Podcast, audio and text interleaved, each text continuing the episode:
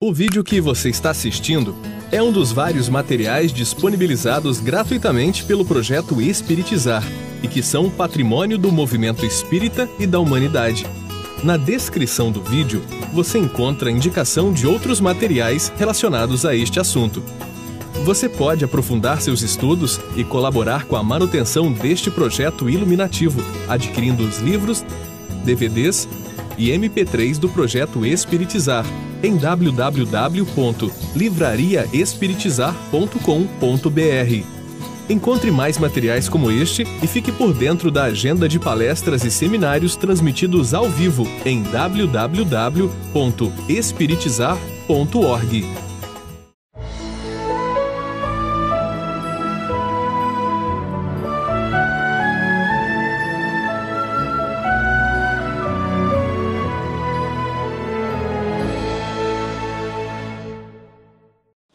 paz de Jesus esteja com todos nós. Muito prazer que nós estamos aqui nesse sonho que se torna realidade. Esse curso sobre relacionamento familiar saudável que há algum tempo vimos planejando efetivar e que hoje iniciamos. Começaremos refletindo sobre uma questão de O Livro dos Espíritos, que este ano faz 150 anos, questão 774. Kardec pergunta aos benfeitores da humanidade: há pessoas que, do fato de os animais, ao cabo de certo tempo, abandonarem suas crias, deduzem não serem os laços de família entre os homens, mas que resultados dos costumes sociais e não efeito de uma lei da natureza, que devemos pensar a esse respeito? Então, uma pergunta muito séria que Kardec faz aos benfeitores. Vejamos a resposta. Diverso do dos animais é o destino do homem. Por que então quererem identificá-lo com estes? Há no homem alguma coisa mais além das necessidades físicas. Há a necessidade de progredir. Os laços sociais são necessários ao progresso e os de família mais apertados tornam os primeiros. Eis porque os segundos constituem uma lei da natureza. Quis Deus que por essa forma os homens aprendessem a amar-se como irmãos.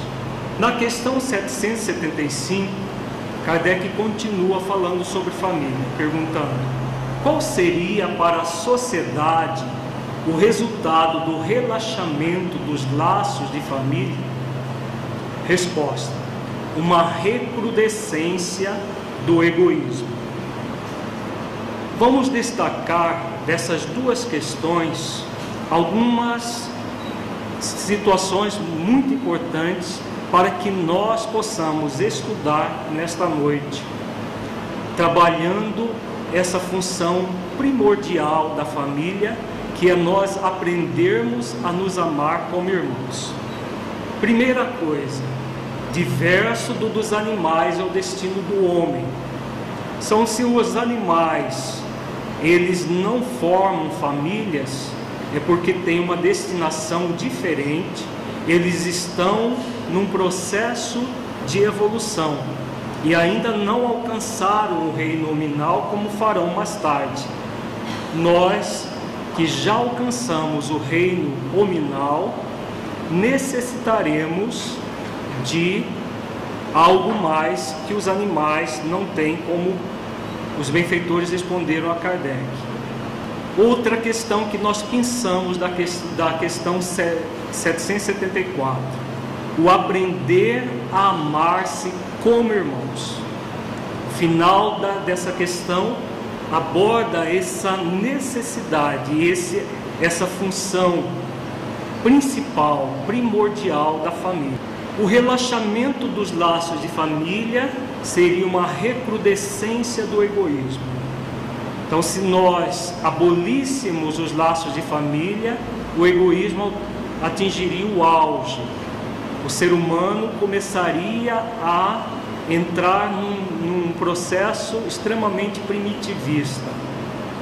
De tudo isso, nós podemos deduzir que a função primordial da família é a colaboração com Deus para aprender a nos amar como irmãos. Então a função principal da família é essa: colaboração. Colaborar com Deus. Deus labora no universo inteiro. Quem labora, quem labora, quem realiza todas as ações, aliás, o melhor, o que, né?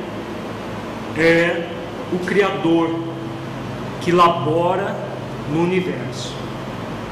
Criou todas as leis universais, as leis naturais, a lei do amor, que podemos resumir todas as leis da natureza em cima de uma única lei, a lei do amor. Então Deus realiza o labor, nós somos convidados a colaborar, a laborar junto. E é na família que nós aprenderemos essa colaboração por excelência. Então Deus labora no universo inteiro, incessantemente, criando as leis da natureza. Somos convidados a colaborar cumprindo as leis. Essa é a função de todo ser: colaborar cumprindo as leis. Então, diante de um universo incomensurável, que todos nós admiramos as estrelas, as galáxias, que os nossos telescópios conseguem detectar, um universo imenso. Deus criou esse universo por amor e para o amor. O ser humano que está já num nível antes de entrar no reino angelical, nós estamos no reino hominal.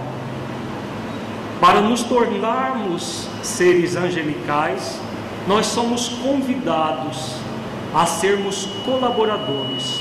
O colaborador o que é? É aquele que se esforça para cumprir as leis naturais do universo. Então, todas as vezes que nós fizermos um esforço, por menor que seja, para cumprir as leis do universo, nós estamos colaborando com Deus.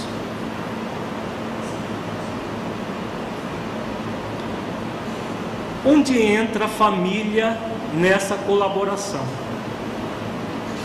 Uma pergunta nós poderíamos nos fazer. Deus quer que nos amemos como irmãos? como está lá no livro dos Espíritos. Deus quer que as nossas famílias sejam equilibradas. É claro que, com toda certeza, o Criador deseja que nós, criaturas em evolução, possamos entrar nesse movimento de maior equilíbrio aprendendo a nos amar como irmãos. Então, aprender a amar-se como irmãos é uma tarefa em que nós, em família, estaremos exercendo, exercitando essa função primordial. Deus nos criou para isso. Existem as leis da natureza, e nós seremos sempre convidados a colaborar cumprindo essas leis. Então seremos sempre convidados a essa colaboração maior, cumprindo as leis naturais. Quando nós fazemos isso, nós estamos cumprindo o nosso papel na criação. Todos os reinos cumprem o seu papel. O reino mineral cumpre o seu, o vegetal cumpre, o animal cumpre os seus deveres diante do universo. O hominal, que somos nós, que estamos no reino nominal, os, os homens e mulheres reencarnados ou desencarnados, somos convidados a colaborar cumprindo essas leis. E é o cumprimento dessas leis que vão fazer com que nós cheguemos no último reino da criação, que é o reino angelical, o reino dos espíritos puros, os espíritos que se depuraram completamente, como nos diz de uma forma belíssima a questão 540 de O Livro dos Espíritos, que fala da trajetória da evolução do ser, do átomo ao arcanjo, que começou pelo átomo. Então, é uma trajetória que todos nós somos convidados a palmilhar, a desenvolver.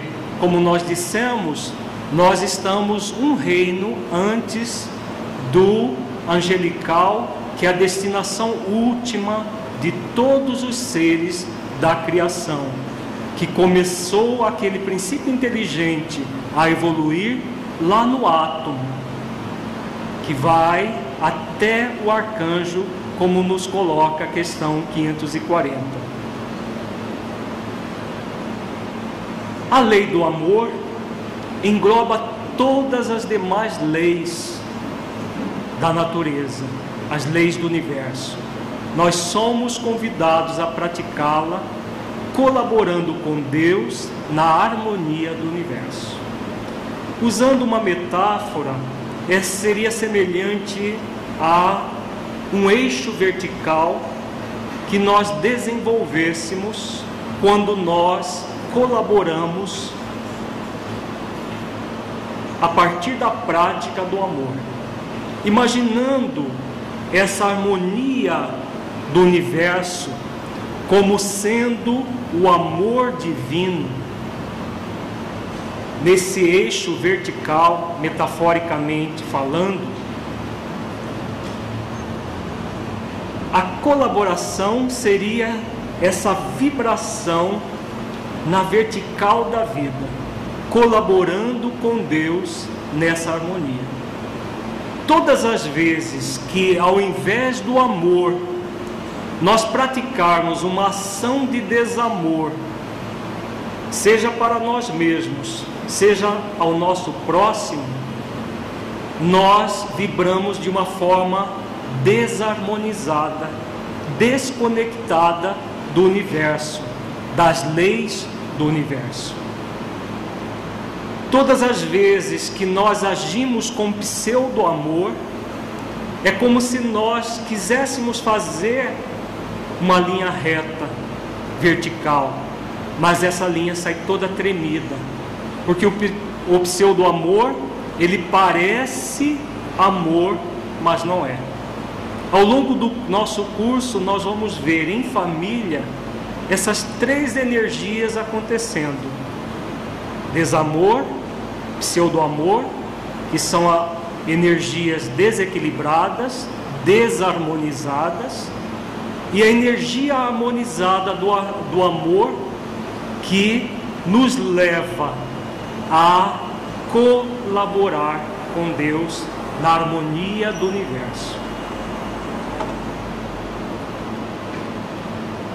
A família é o lugar por excelência onde seremos convidados a colaborar praticando essa lei. Por que a família é lugar por excelência? Porque na família é que nós vamos conviver com os contrastes.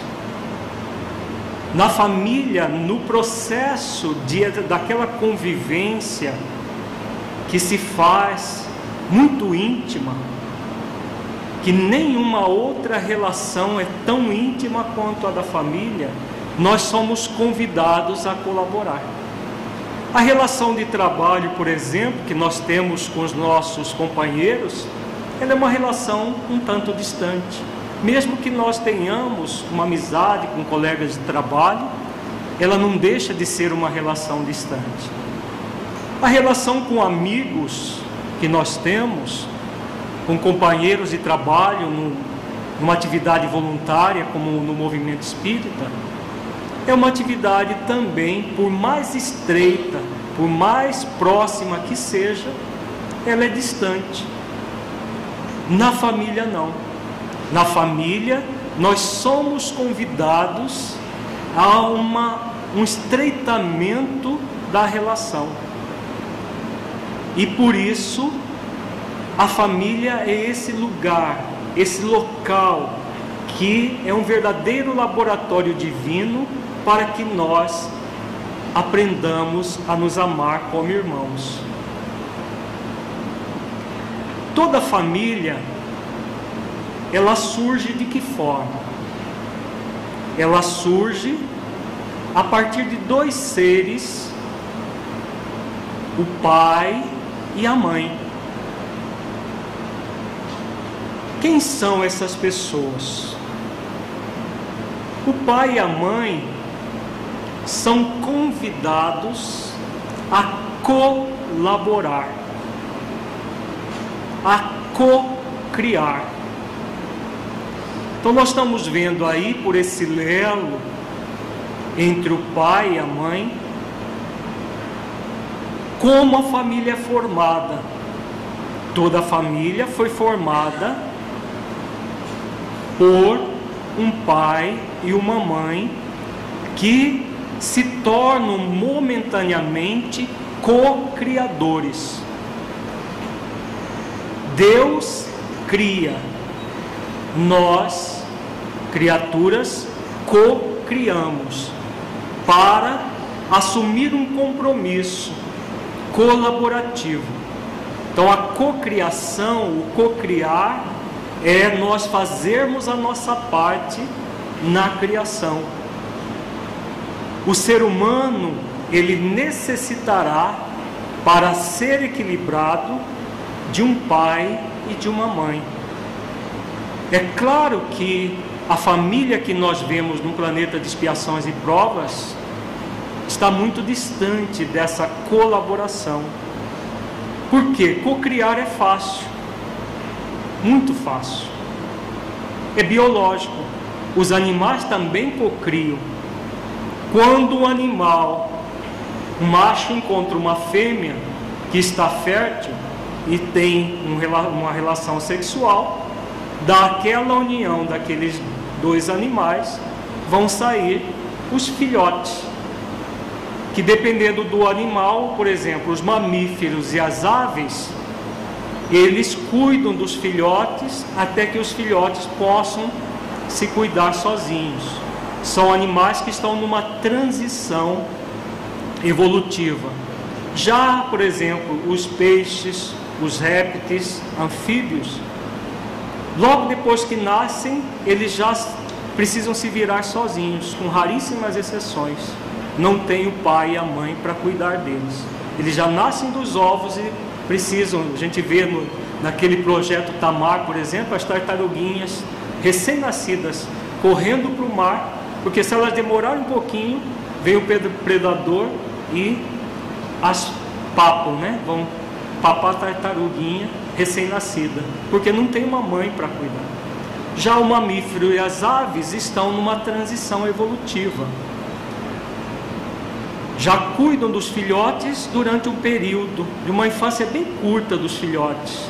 Mas logo em seguida, aqueles filhotes se tornam adultos e se tornam completamente desconhecidos para o pai e para a mãe. Inclusive cruzam entre si. Eles se encontram e não se reconhecem como pai e filho, como mãe e filhos. Eles se cruzam entre si. O ser humano não. O ser humano, ele é convidado a algo mais.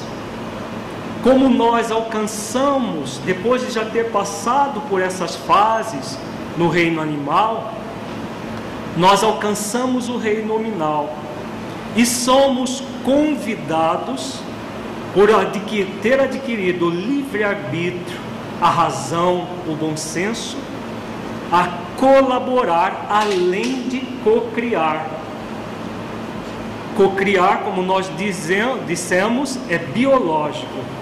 Colaborar já é a característica do ser humano, que não acontecerá nos animais.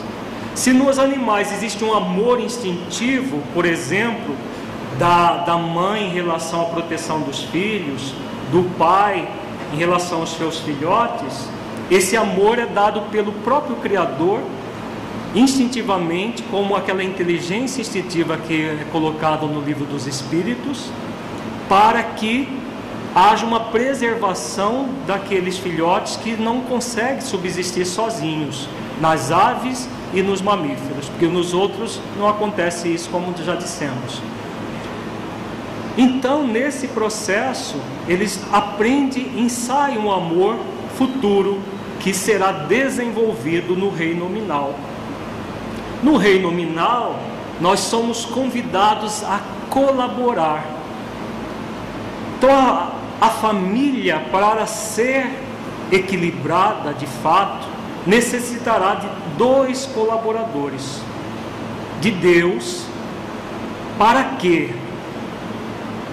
Para receber os filhos de Deus, irmãos em humanidade, que serão transitoriamente filhos desse casal. Essa é a função primordial da família humana, do ser humano. Nós cocriamos, mas além de cocriar, somos convidados a colaborar. Deus laborou ao criar o espírito que necessita da evolução. Agora, nós só evoluímos, como diz o livro dos Espíritos também, através das reencarnações sucessivas nos corpos físicos, reencarnando, desencarnando e reencarnando sucessivamente até a perfeição relativa, até alcançar o espírito puro, o estágio do espírito puro. Então, se nós só conseguiremos nos tornar espíritos puros através da reencarnação sucessiva, e a reencarnação só acontece porque existe um pai e uma mãe que vão se doar biologicamente, mas não apenas biologicamente, afetivamente colaborando com Deus na formação desse Filho de Deus, que é o nosso irmão em humanidade, momentaneamente como filhos.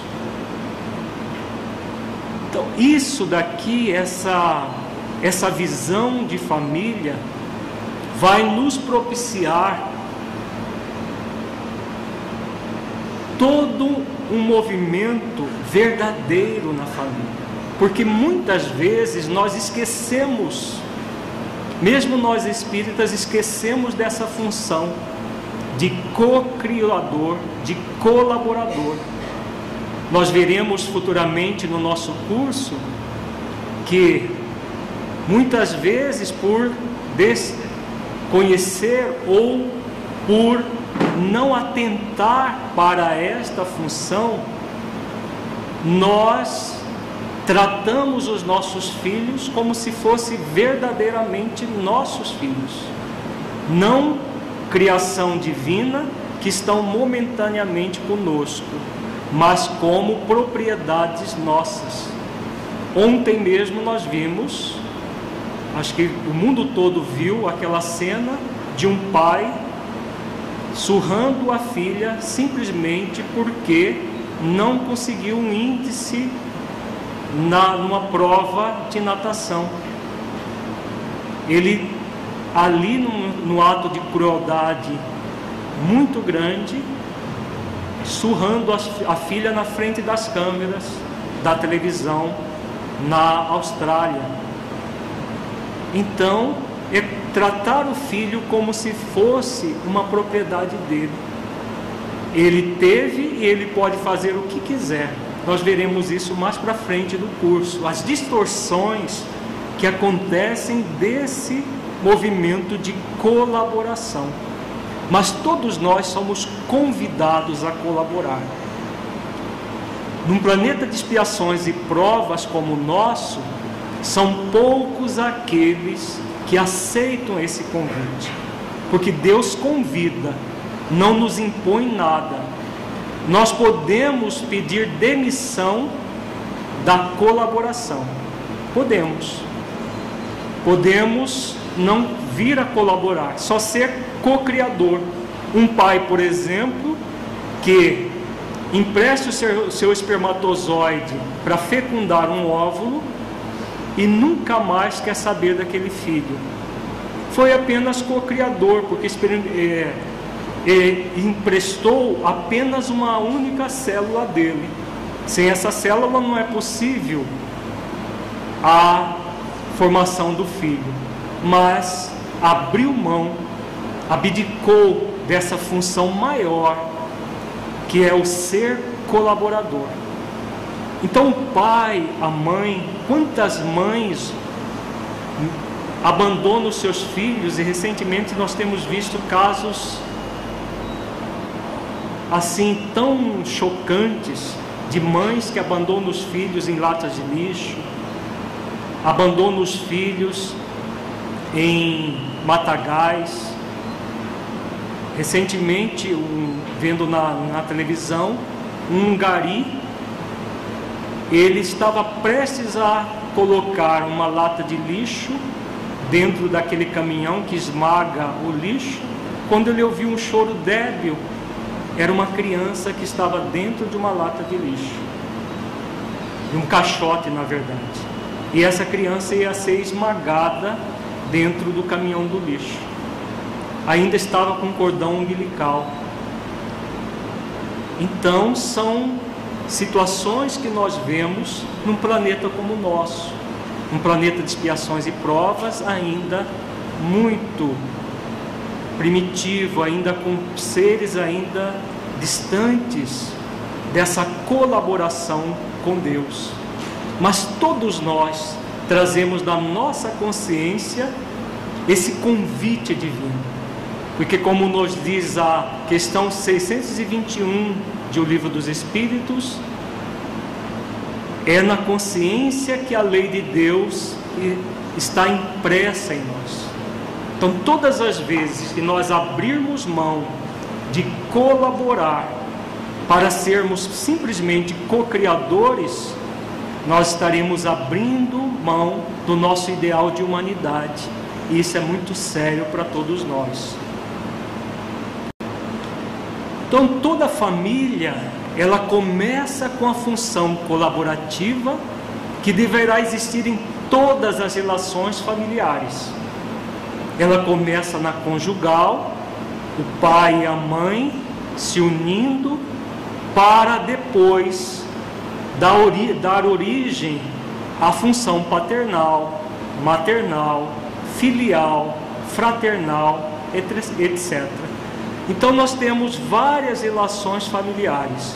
Todas elas necessitarão de dessa função colaborativa. Cada um colaborando. Todas essas relações deverão ser colaborativas, todos sendo convidados a colaborar com Deus na harmonia do universo, aprendendo a nos amar como irmãos.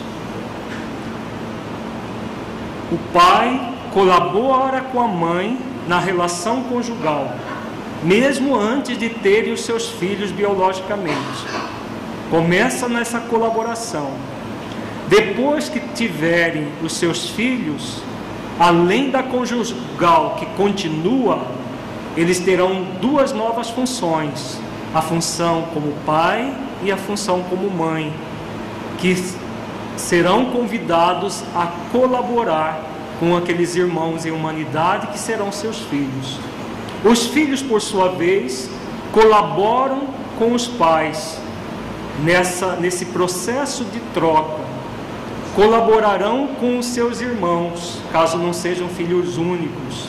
E toda a família vai funcionar de uma forma harmonizada, cada vez maior, se essa função colaborativa ficar bem desenvolvida.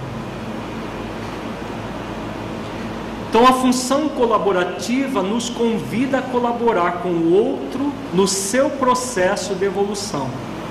Cada um labora o seu próprio processo e colabora com o outro. Se Deus labora o universo inteiro e nos criou, nós, como criaturas, iremos colaborar com Deus, mas não apenas com Deus. Nós, da nossa vez, nós vamos laborar ao nosso próprio processo evolutivo. E nesse processo de laborar a nossa evolução, nós iremos colaborar com o nosso próximo, começando com o próximo mais próximo, que são os nossos familiares, cônjuges, filhos, pais, etc. A colaboração vai gerar uma relação conjugal equilibrada, que produzirá uma mãe e um pai equilibrados. Se não houver essa colaboração entre o casal, já começa a família de uma forma desequilibrada.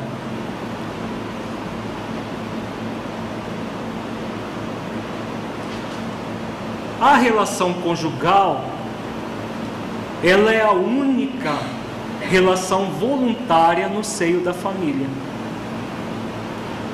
Por isso, a relação conjugal é a mais difícil no nosso estágio evolutivo de colaborar, porque é a única voluntária.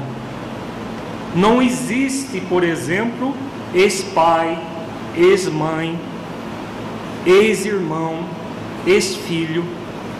Agora existe legal e moralmente ex-cônjuge. No Evangelho segundo o Espiritismo, quando aborda o divórcio, coloca que o divórcio não, não está contrário à lei divina, porque o divórcio é apenas uma efetivação da, da ausência da lei do amor, da, da, da ausência do amor entre aquele casal. Agora, nas outras relações, não é possível o ex. Podemos até abandonar. Um pai que abandona o seu filho ele não se torna ex-pai, ele se faz ex-pai usando mal o seu livre-arbítrio. Uma mãe que abandona o seu filho, ela não se torna ex-mãe perante a lei divina, mas ela abre mão, abdica daquela função maternal, assumindo graves compromissos para o seu futuro. E quando nós falamos em abandono, nós não estamos falando apenas do abandono físico, porque tem pai e tem mãe que não abandonam os seus filhos fisicamente, mas abandonam afetivamente e tornam os filhos, como diz Joana de Ângeles, órfãos de pais vivos. Tem muitos filhos abandonados dentro de mansões de luxo dentro de cercado de todo conforto material, mas se encontram abandonados. Mas isso não os faz ex-pais nem ex-mães, mas pede demissão da função materna e paterna. Uma das dificuldades que nós temos no casamento é que durante muito tempo imperou-se um casamento de faz de conta. O casal tinha mantinha uma relação conjugal fazendo de conta que era verdadeira, em que na prática havia, na verdade, um movimento de se forçar a estar juntos. mas não um esforço para estar juntos, que é a relação mais verdadeira. E hoje em dia, já esse casamento de faz de conta já está saindo de moda, já há muito tempo saiu de moda. Era muito comum no passado. Hoje nós temos o casamento descartável. Então, o casamento descartável, nós já vemos as pessoas se casando, já antevendo a separação. E utilizam muito um verso de Vinícius de Moraes para justificar isso. Que o amor deve ser infinito enquanto dure. Aquele poema de Vinícius de Moraes. E aí o casamento se torna descartável. A pessoa já se casa esperando que daqui um tempo o casamento vai deixar de existir, porque o amor, entre aspas, acabou. Na verdade, o que acaba não é amor, é paixão. Porque amor verdadeiro você desenvolve continuamente. E o amor não se acaba se nós desenvolvermos continuamente. Ele vai sempre ampliar. Agora é preciso um esforço, uma dedicação, que poucos de nós queremos nos esforçar, como o livro dos Espíritos também coloca. Para que nós possamos solucionar problemas graves que começam na união desse pai e dessa mãe, na relação conjugal, para formar a família, a solução é a colaboração entre o casal para poderem colaborar com Deus no aperfeiçoamento mútuo e na formação dos irmãos e humanidade, filhos de Deus, que receberão como filhos. Essa é a solução. É claro que a maioria das pessoas vão dizer, mas não é fácil. Realmente não é fácil. Mas perfeitamente possível perfeitamente possível, nós podemos realizar isso. E ao colaborarmos, nós estamos desenvolvendo individual e coletivamente. Então, dentro dessa missão que recebem, o pai e a mãe são a representação de Deus para os filhos. Quando o pai e uma mãe são convidados a serem co-criadores, colaboradores, eles têm, são a representação de Deus para os filhos. Uma criança recém-nascida que é abandonada pelo seu pai, pela sua mãe, e não tenha nenhum adulto para cuidar dela, para substituir o pai e a mãe, ela perece em algum tempo. Então, o pai e a mãe tem um poder de vida e morte sobre a criança, até pelo menos a segunda infância. Então, essa esse compromisso em relação a ser representante de Deus para os filhos é muito sério. A missão de paternidade e maternidade é o que vai nos conduzir a sermos um colaborador que diferenciará o ter filhos biologicamente, que é muito fácil, basta fazer sexo. Fazer, fazendo sexo, cocria-se corpos que vão, vão servir de espíritos para espíritos reencarnarem entre e fazer sexo e cocriar pura e simplesmente e ser um colaborador de Deus na formação do irmão e humanidade que nascerá como filho a uma distância muito grande. Então, infelizmente, no nosso planeta, a maioria só quer fazer sexo. E aí, junto com o sexo, faz filhos também.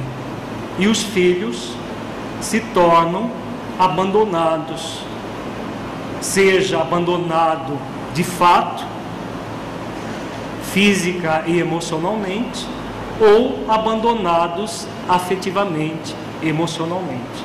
Então é muito sério quando um ser humano assume o papel co-criador, porque ele será convidado não apenas ser co-criador, porque nós já passamos por essa fase.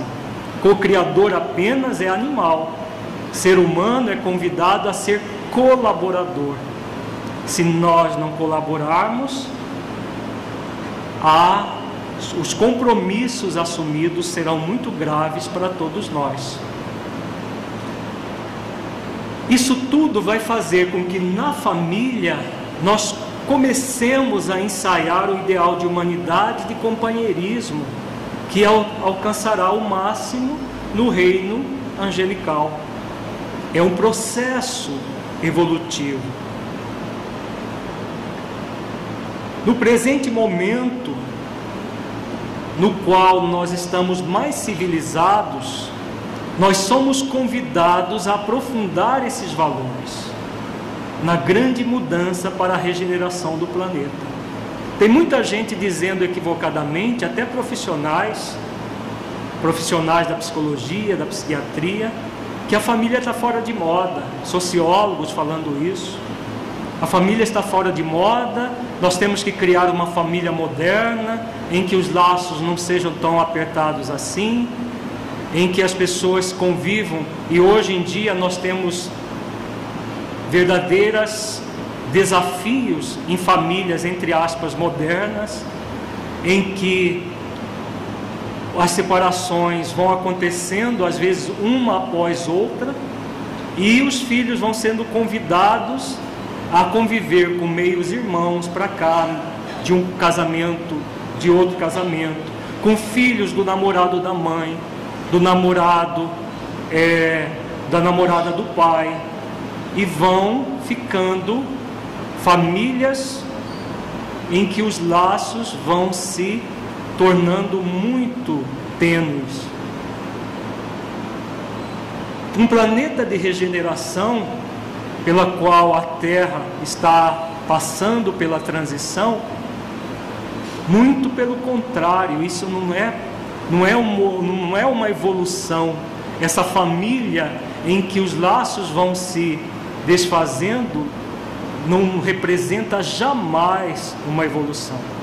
Porque num planeta de, de, expiações e provas, isso pode acontecer pela dureza dos nossos corações, como diz o livro dos Espíritos. Mas num planeta de regeneração, nós seremos convidados a estreitar cada vez mais os laços de família. Seremos convidados cada vez mais a formar uniões conjugais estáveis, amorosas, para recebermos os irmãos e humanidade como filhos e possamos cultivar o amor nessas relações cada vez mais, porque esses valores fazem parte dos valores do ser humano imortal.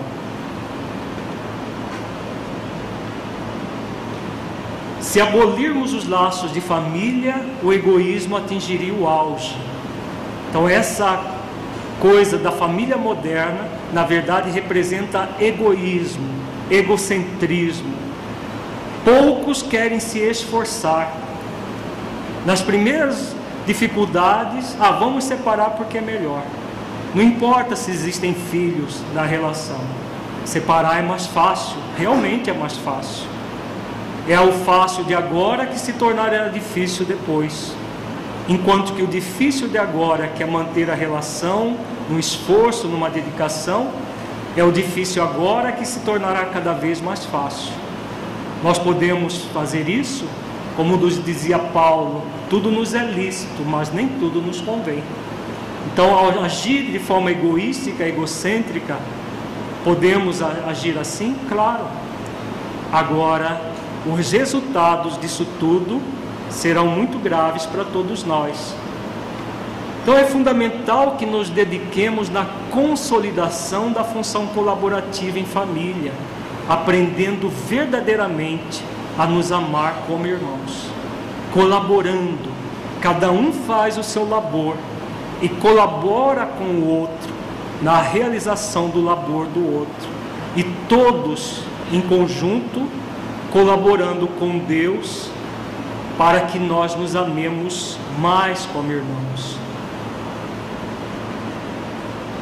Os desafios em cumprir a função colaborativa, quais são? Amarmos-nos como irmãos não é uma tarefa fácil.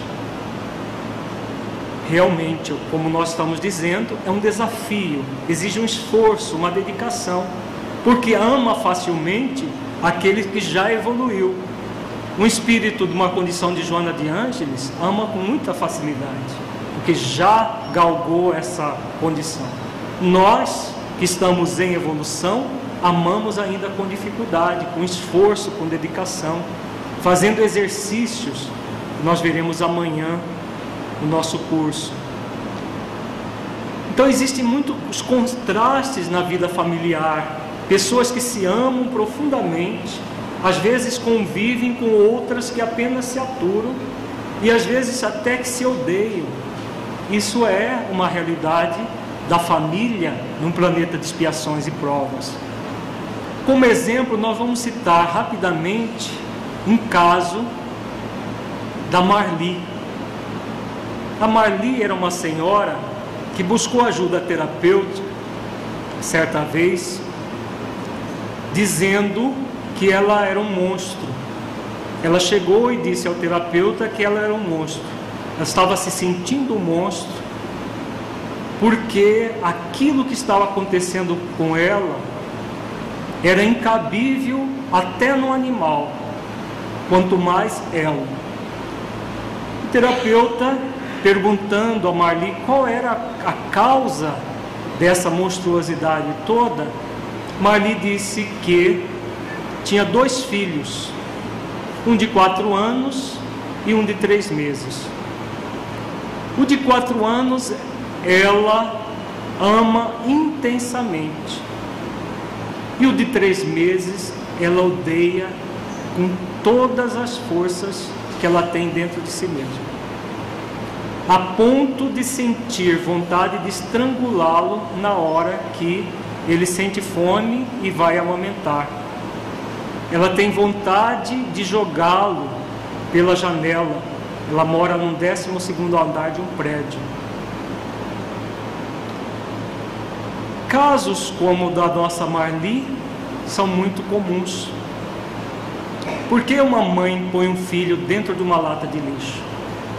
Com certeza, um filho que foi abandonado numa lata de lixo ou numa beira de uma trilha no matagal não é um espírito amado. É um espírito inimigo do passado retornando para que ela possa aprender a amá-lo. É o que acontecia com o filho da nossa Marli. O terapeuta explicou para ela que aquilo estava dentro das leis naturais, dentro da lei de causa e efeito, dentro da lei da reencarnação. A Marli não tinha nem conhecimento dessas leis. E depois, no próprio tratamento da Marli, uma situação como essa, muito grave, na nossa opinião, como terapeuta, a técnica mais efetiva para se trabalhar problema grave assim, mais efetiva e que proporciona maiores resultados e mais rápidos é a terapia regressiva. E a regressão da nossa Marli mostrou o porquê que ela tinha tanto ódio daquele filho. Ela sentia esse ódio e entrava numa, numa crise de consciência enorme. Porque ela dizia: como que eu posso amar este, que é meu filho também, como ela dizia: eu amo de paixão esse daqui.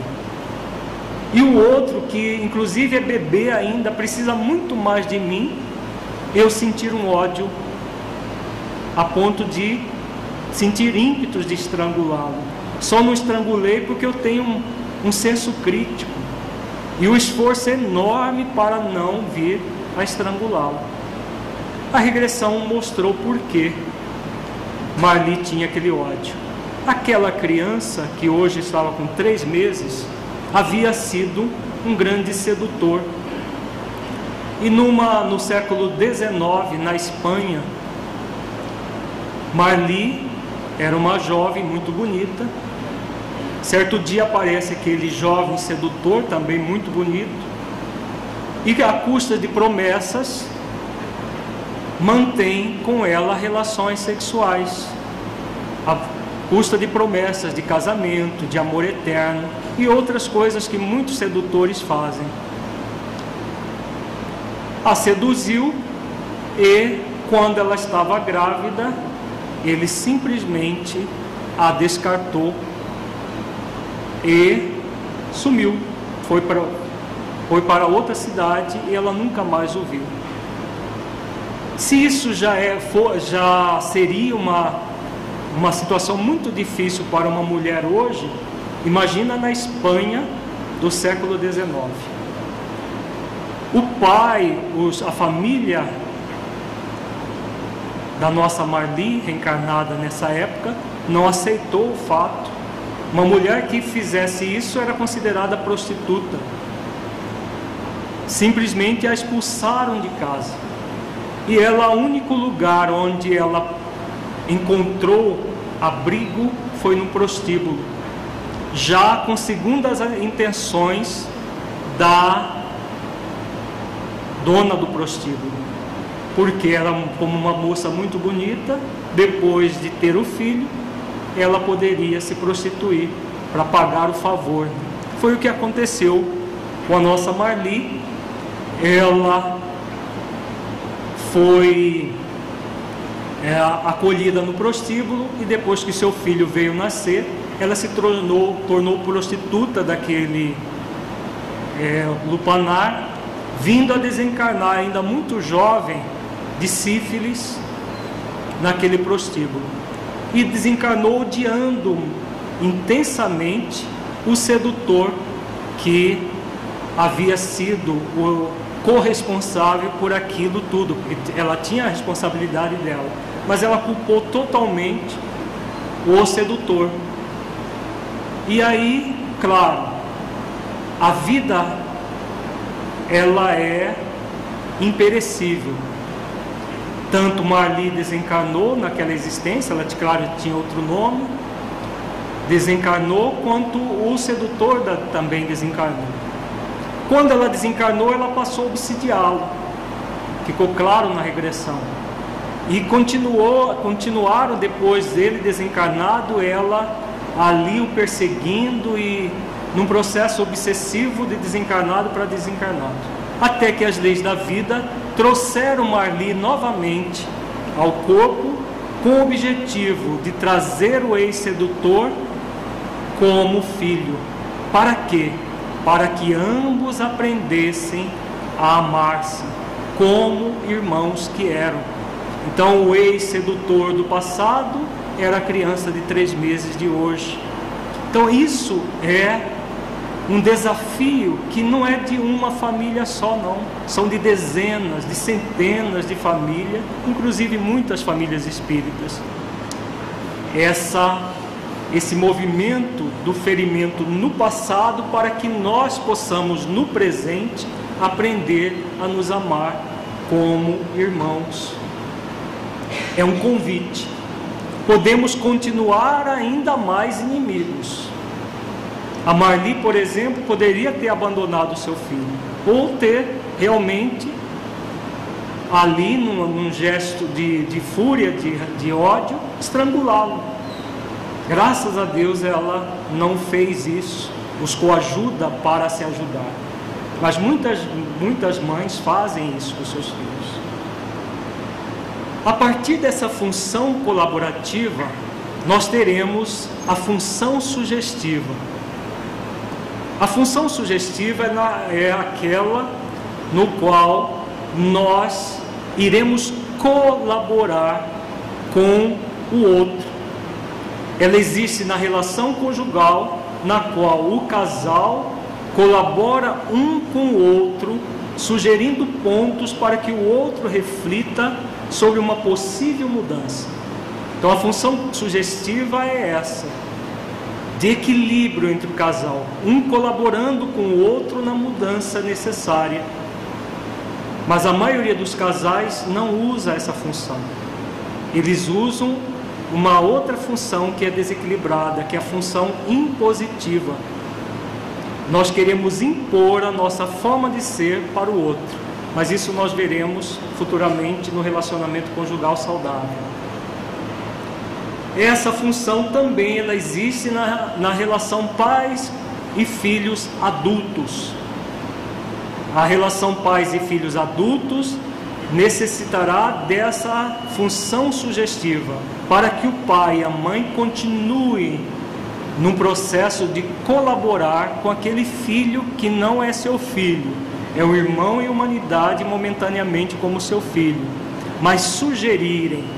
Muitos pais continuam com seus filhos adultos querer, querendo tratá-los como se fossem crianças. Tanto é que usam o termo criança para marmanjos de 30, 40 anos. Recentemente, atendendo uma senhora de 60 e poucos anos, e ela dizia: Ah, porque as minhas crianças têm dificuldade assim assado, e eu tenho que ajudá-los. As minhas crianças isso, as minhas crianças aquilo. Eu olhei para ela e disse: Não é possível ela está na faixa de 64 anos. Eu sei que em Cuiabá não tem ainda aquela inseminação artificial para avós, quem já está na menopausa, né? Então essas crianças não devem ser tão crianças assim. Eu perguntei para ela, quantos anos tem as suas crianças? Ah, um tem 32, o outro tem 34, o outro 38. E eram para elas crianças. E ela continuava dirigindo que é a outra função da família, os filhos adultos como se fossem crianças. A função diretiva, que é essa que nós estamos vendo aqui, o pai e a mãe vão dirigir os seus filhos para a prática do bem, do bom e do belo, fortalecendo o amor a si mesmo, ao próximo e a Deus. Então, essa é a função que, que é própria para filhos na infância, na adolescência. Da adolescência, inclusive, ela já ela tem uma função menor. Agora, para filhos adultos, não é cabível essa função. Para filhos da adolescência, a função orientativa. Pai e mãe são orientadores para a formação do caráter dos filhos, a partir da observação das características individuais, reforçando as positivas e corrigindo as negativas. Então, essas duas funções, diretiva e orientativa, ela é bem própria para a relação pais e filhos. A sugestiva para a relação entre casais e pais e filhos adultos.